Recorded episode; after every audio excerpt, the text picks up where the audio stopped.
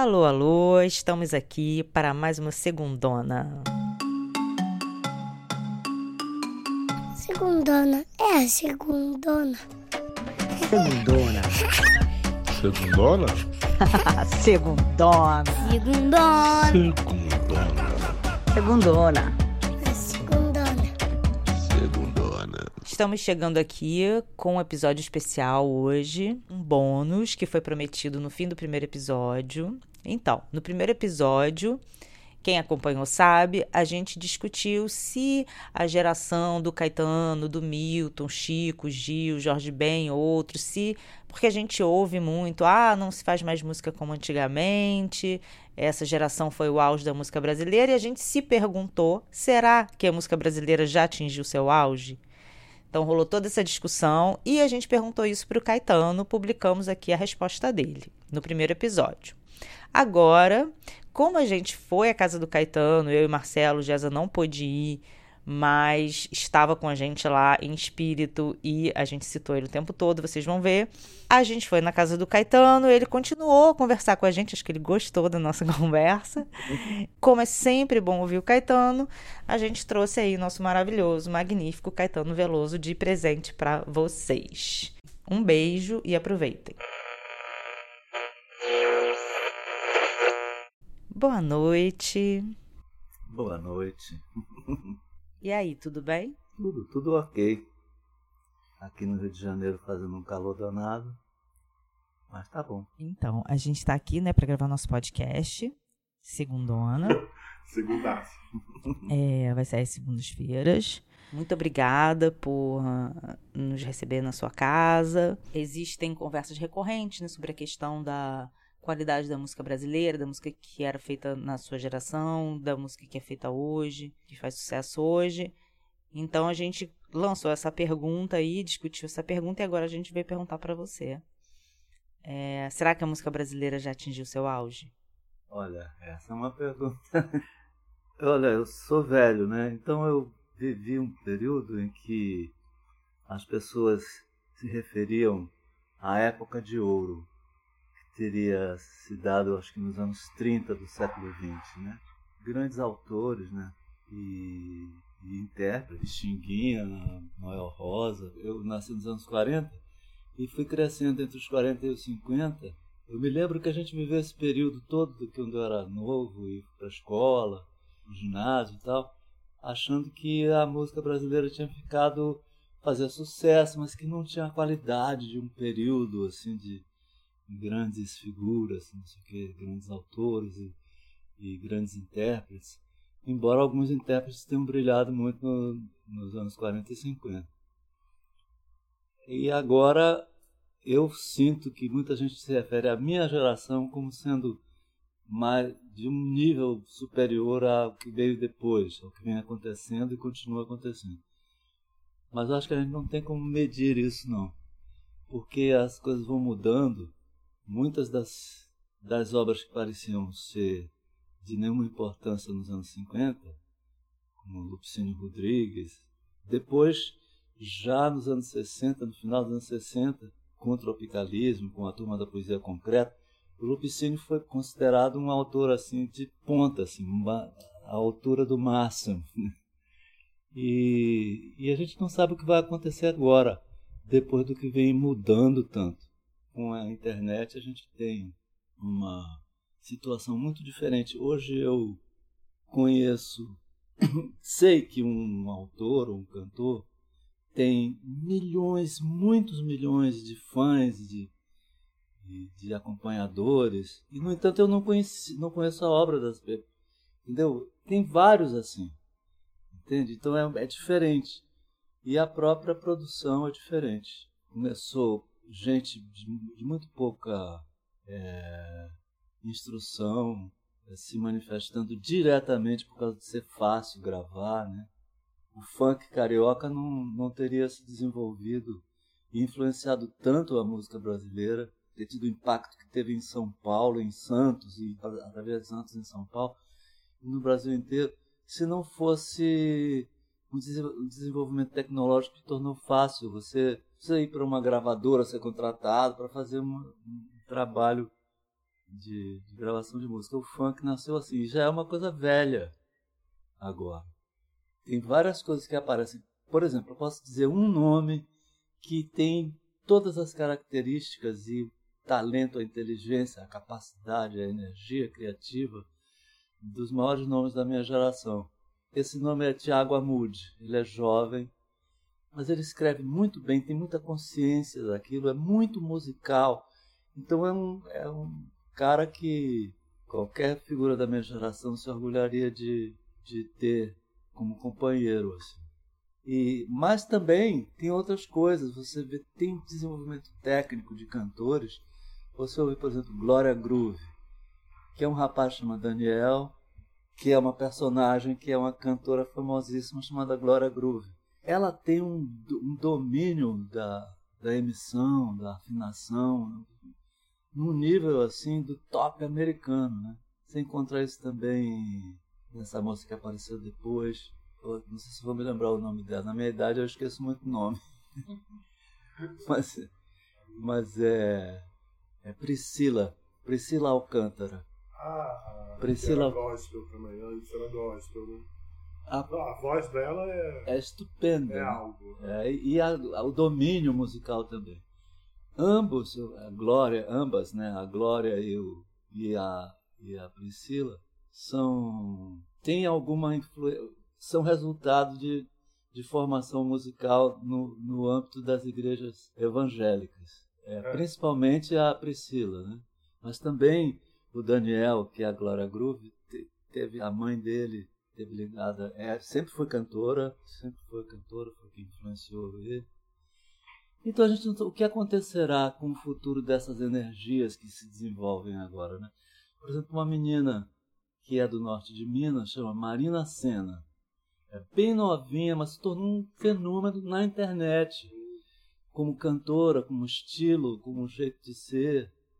É, então, a gente não tem como predizer o futuro dessas coisas. Mas é que é, a gente ouve um discurso corrente como ah, depois da geração da MPB, da sua geração, Chico, você, Gil. O Chico não falava da morte da canção? Assim? Sim, isso é importante que o Chico já tenha, já tenha observado isso, porque ele- por causa do rap, a força do rap e a força da concentração do, da energia criativa no rap, ele disse que de uma certa forma ele via que a canção tinha a canção não tinha mais a importância que teve, era como se tivesse morrido. A provocação também, né? É, mas ele, ele sentiu isso mesmo, achou que era uma coisa.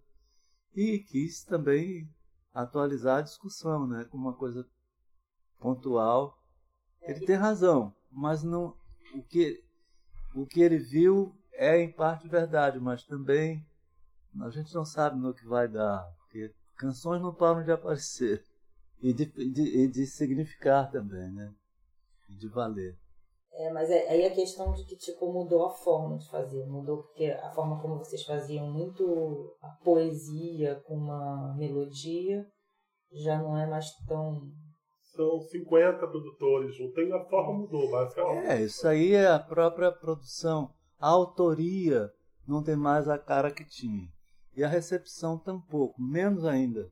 Porque a recepção, como eu já disse no começo da nossa conversa, é, é assim, pode ser vastíssima, mas é uma, um bolsão. Fora dele você pode viver no Brasil e não conhecer.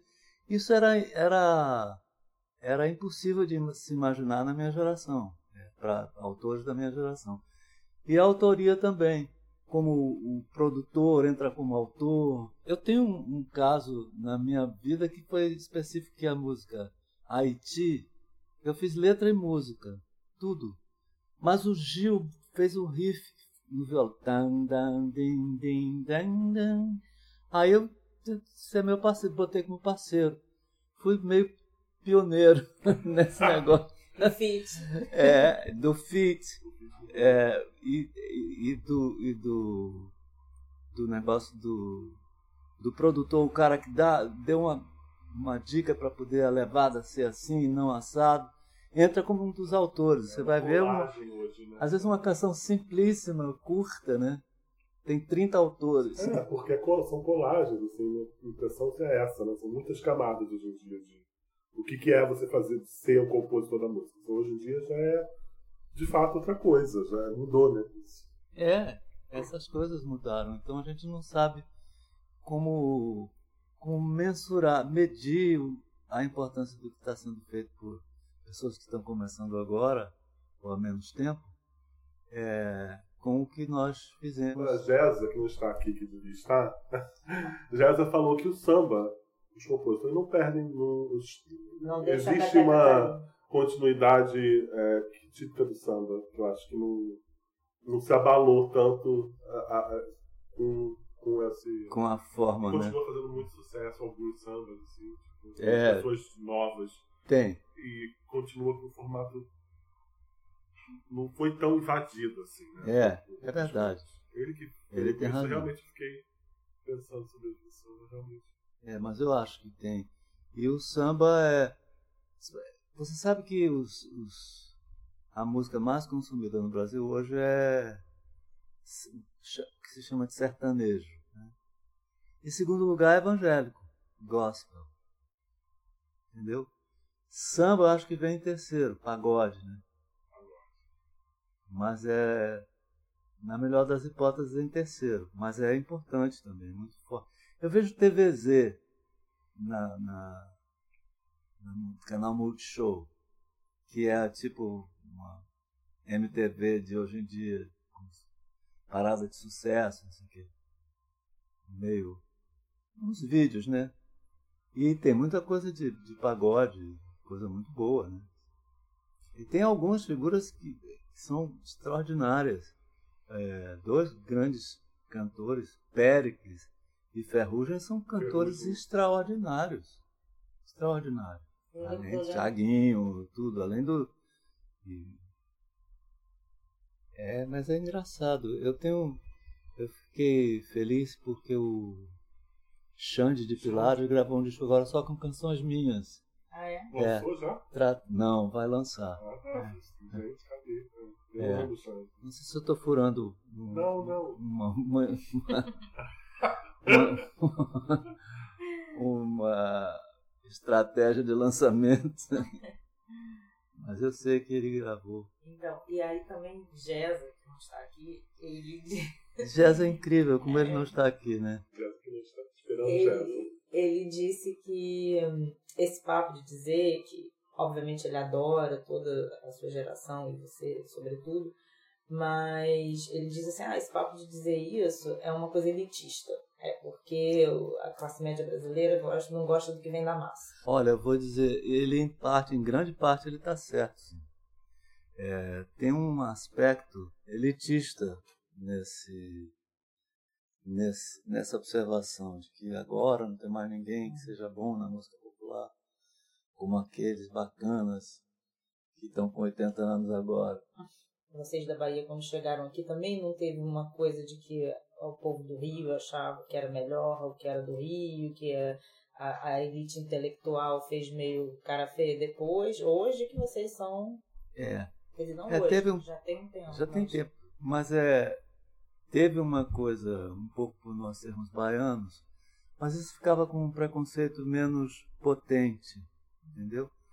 Agora, depois, com o tropicalismo, nós aqui fizemos uma, uma escolha de mostrar que coisas que essa suposta elite, que era naquela época, tinha um centro no Rio de Janeiro, porque o Rio era, foi capital do Brasil e era a capital cultural do país.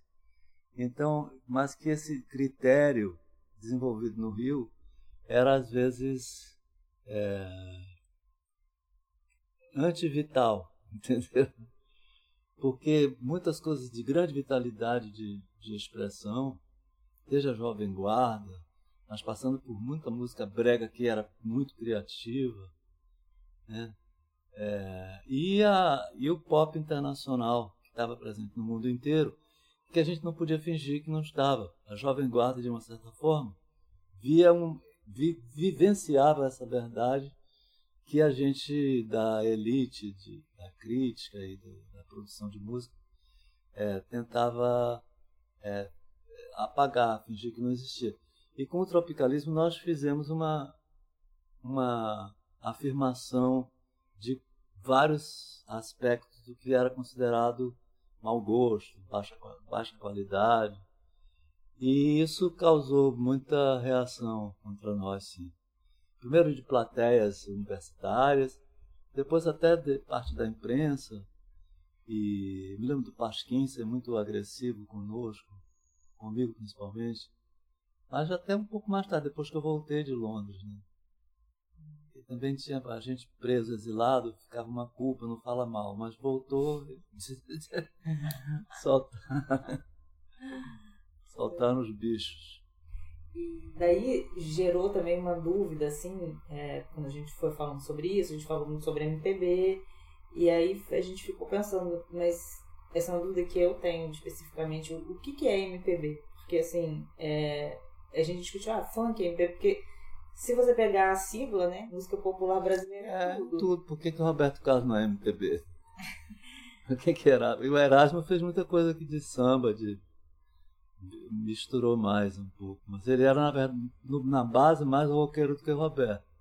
É, E o estilo dele é mais roqueiro. Hoje em dia, o Roberto Carlos é totalmente categorizado como MPB.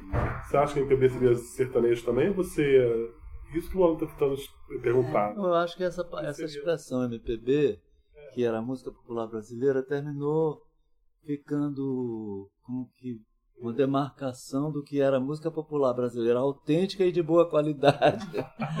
o que é uma coisa estúpida. Não se- isso não é um gênero, isso é um preconceito. né? Eu não, eu não gosto muito quando me, MPB? É, quando me põe na, dentro desse. Eu gosto de MPB. O que, que você gosta de MPB? Como é isso mesmo? Como que é isso? Engraçado que eu perguntei ao chat GPT, né? Já ouviu falar do chat GPT? Pois então, eu vi, eu vi falar ontem, cara. Porque um amigo meu que mora, um conhecido meu do, do sul da Bahia que mora em Portugal, como muita gente hoje em dia mora em Portugal, ele mora em Portugal e ele me mandou um. Ele disse que fez uma pergunta a esse Chat GPT. GPT, chat GPT. É. E eu e para dizer se ele o que, o que ele diria sobre Caetano Veloso, um negócio assim, sobre mim. E e aí ele mandou o texto que o GPT fez.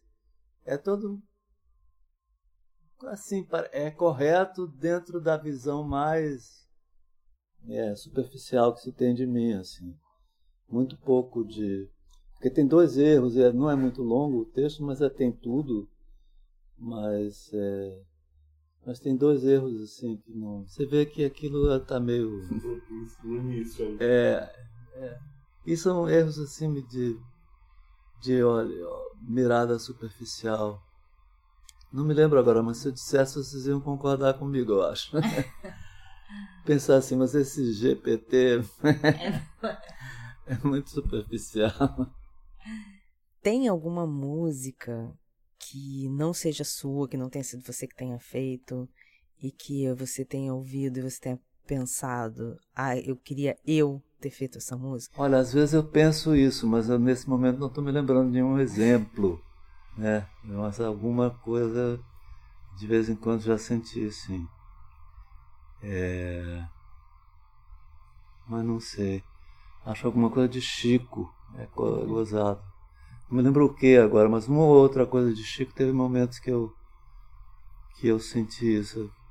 Parece que eu que minha alma ficaria se sentiria mais completa se tivesse sido capaz de fazer exatamente aquilo. Que lindo isso. Acho que tá, tá maravilhoso. Então, Bom, infelizmente chegamos ao fim do episódio. Foi só um bônus aí que a gente deixou pra vocês, pros como a gente fãs do Caetano. Espero que vocês tenham gostado. Se gostaram, sigam o nosso podcast na plataforma de escolha de vocês. É, se puderem avaliar também, dá uma notinha lá, porque ah, segunda-feira que vem já tem um novo episódio. Ele tá bem engraçado, já vou avisando aí que tá muito engraçado. É, ele fala sobre músicas que a gente não gosta de artistas que a gente curte, que a gente ama. E eh, a gente recolheu vários depoimentos de várias pessoas. Então tá bem diverso e engraçado.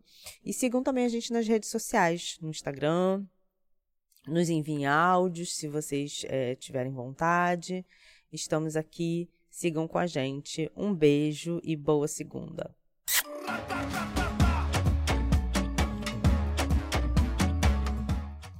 Segundona.